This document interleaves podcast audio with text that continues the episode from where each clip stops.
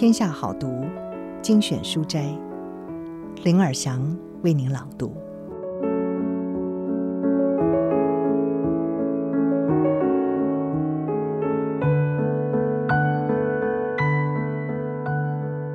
今天要为您朗读的是萨提尔的自我觉察练习，学会了就能突破内在盲点，达成人生目标。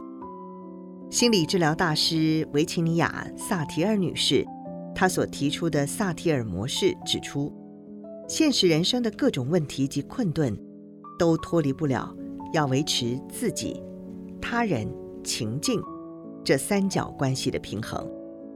但我们通常一碰到难题，会不假思索，一再重复做出失衡的惯性行为，比如说迎合别人、委屈自己。或者是只顾自己，不管他人与事情等等，这样的惯性行为是不一致的行为模式，是受到由我们的情绪、观点、渴望、期待所涵盖的内在冰山所驱使。唯有认识巨大的内在冰山，才能够真正了解自己，改变自己，进而才能改变别人。这本书的作者是陈茂雄先生。他是国内企业教练的先驱，也是资深的资商心理师。他师承萨提尔女士的入室弟子，学习萨提尔模式的理论与应用，从多年的资商经验中归纳出实用的工具，开发了萨提尔教练模式，以及从自我觉察到发挥影响力等两个课程。从二零一二年一直到今天。已经在海峡两岸讲授超过了一百场，课程的特色是深入浅出，能够启迪人心，引发学员产生持久有效的改变。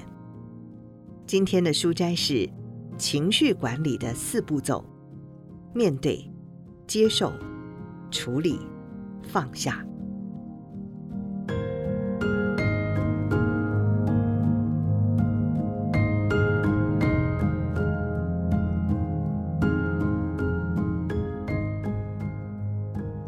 圣严法师说：“面对烦恼的时候，要清楚辨知烦恼的缘起，然后面对它，接受它，处理它，放下它。这就是佛的智慧。其实，在面对恼人而挥之不去的情绪的时候，也可以应用这个原则来处理。面对情绪。”当我们处理挥之不去的情绪，第一步就是要面对它。恼人的情绪就如同失眠，我们越不想要失眠，偏偏就是没有办法赶走失眠。所谓面对，指的是不要将情绪视为毒蛇猛兽，也不将情绪分为好的、坏的情绪，反而将情绪。视为一个能帮助我们找到方向的信使，它不只会为我们带来好消息与坏消息，更会指引我们如何面对这些消息，进而采取对我们有利的行动。因此，不管它捎来什么讯息，我们都要先面对它。面对它的具体方法是什么呢？就是给它一个名字，承认它的存在。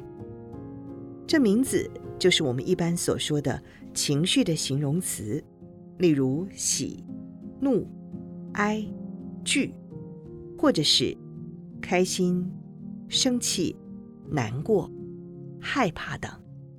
给它一个名字，其实也就是说出一个最能够如实的反映我们的情绪状态的形容词。如同前述，当你一下子找不到适切的情绪形容词的时候，可以先问自己：我的感觉比较接近喜，或者是怒，还是哀、惧？这四类主要情绪中的哪一类呢？从中找出一个最符合你的状态的情绪形容词。有时候，你可能同时有两种以上的情绪，例如说既难过又生气。这个时候，就将能够描述你所有情绪的形容词。都找出来。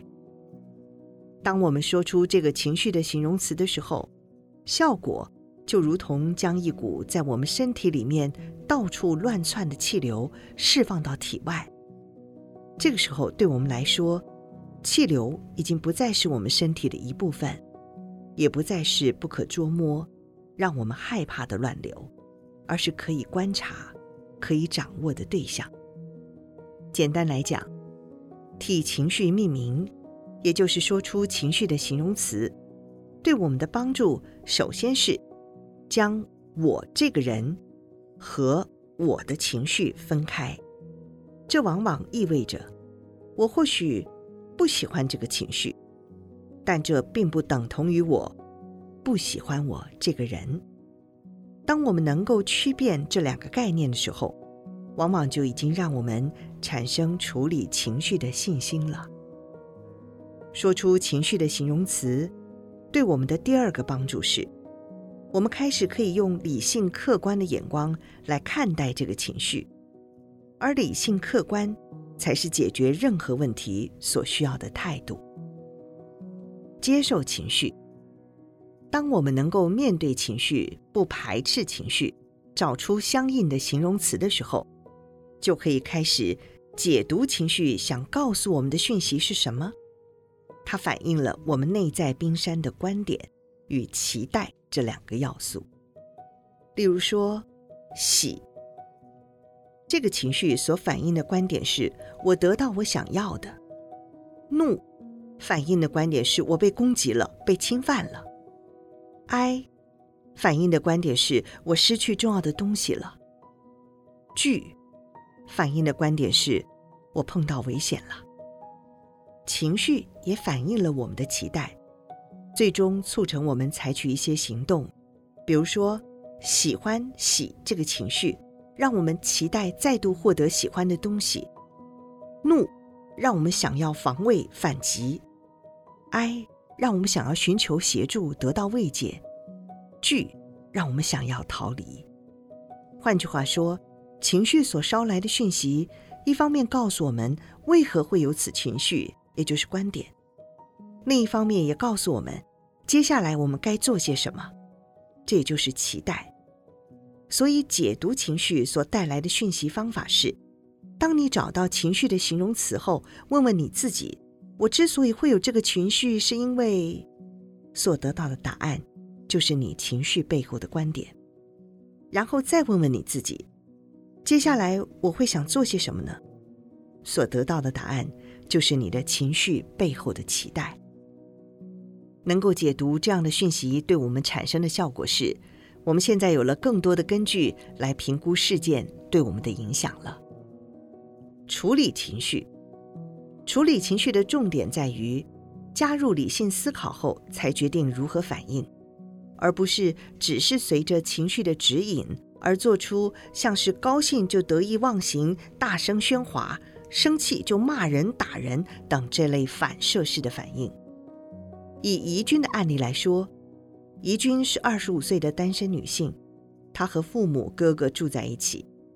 她和哥哥的个性很不相同，她感性，而哥哥理性。她比较替人着想，但是也比较没有自信，而哥哥则比较自我中心，而且信心十足。在学习自我觉察之前，每当他看到哥哥不尊重他人的时候，就会生气。生气的反射式反应就是去纠正哥哥，但是哥哥反过来指责怡君，最后大家不欢而散。如此周而复始，怡君就常常陷入这种生气的情绪。他不喜欢这样，但是这种情绪却挥之不去。当他能够面对情绪，接受情绪。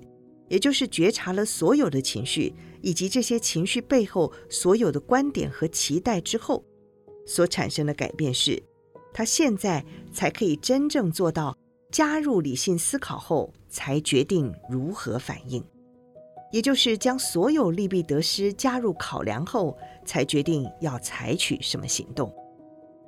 情绪觉察让怡君得以在改变哥哥。与不和哥哥冲突而让家人开心的反应之间权衡利弊得失，最后得到的是既然改变哥哥的几率不大，不如就将目标放在让家人开心上这样的结论上。这就是所谓的理性思考。也是因为经过这样的理性思考，所以最后怡君才会产生笃定这个情绪，同时也摆脱了生气这个挥之不去的情绪。因此，处理情绪的方法是：一方面评估你的情绪背后的观点是否有所根据；另外一方面评估你的情绪背后的期待是否务实可行。我们收到了情绪想要传达的讯息，但是又不让情绪来掌控我们，而是由我们来掌控情绪，做出最能够解决问题的理性选择。这个时候，我们也准备好进入转化情绪的最后步骤，那就是放下情绪了。放下情绪，放下情绪是管理情绪的最后步骤。这是什么样的状态呢？除了原本挥之不去的情绪已经不再困扰我们之外，还有一个评断的标准，就是问自己：我在做出这样的决定后，我是否欢喜做、甘愿受了？所谓欢喜做，指的是这是我经过充分的自我觉察之后所做出的选择，而不是根据局限性的资讯而做出的选择，更不是没有经过选择的反射式反应。甘愿受指的是，既然这是我的选择，所以不管结果如何，我都会承担起责任。也就是说，我的选择如果带来好结果，当然，我会很开心，但如果没有带来好结果，我也会承受、忍受这种后果，不会怨天尤人。因此，你评估自己是否已经做到放下情绪的方法，首先当然是观察自己原本一直挥之不去的情绪是否已经淡化或消失了。其次就是问自己是不是已经欢喜做、甘愿受了。最后。此时你应该会产生轻松、坦然、笃定这种属于喜类的情绪。情绪管理的障碍，遵循以上的原则来处理情绪，不但可以让我们避免经常陷入挥之不去的情绪的困境，同时也会让我们的行为更能同时兼顾自己、他人、情境的需求，趋向一致性。以怡君的例子来说，本来他采取的行为比较偏向于指责，因为他努力地照顾了自己，没有压抑自己的情绪，也为自己的价值观而发声。他也努力地照顾了情境，指出人与人相处应该互相尊重。但是，怡君忽略了他人，也就是指责哥哥而引起哥哥的反弹，并且导致全家不开心。经过充分的觉察情绪后，怡君想采取比较趋向一致性的行为。在照顾自己方面，他觉察到自己与家人相处的时候，其实重视爱家人甚于被尊重。在他人方面，他避免与哥哥产生冲突，而导致全家都不开心。在情境方面，他领悟到，既然改变哥哥的几率很低。不如转而将目标放在维持家庭的和谐。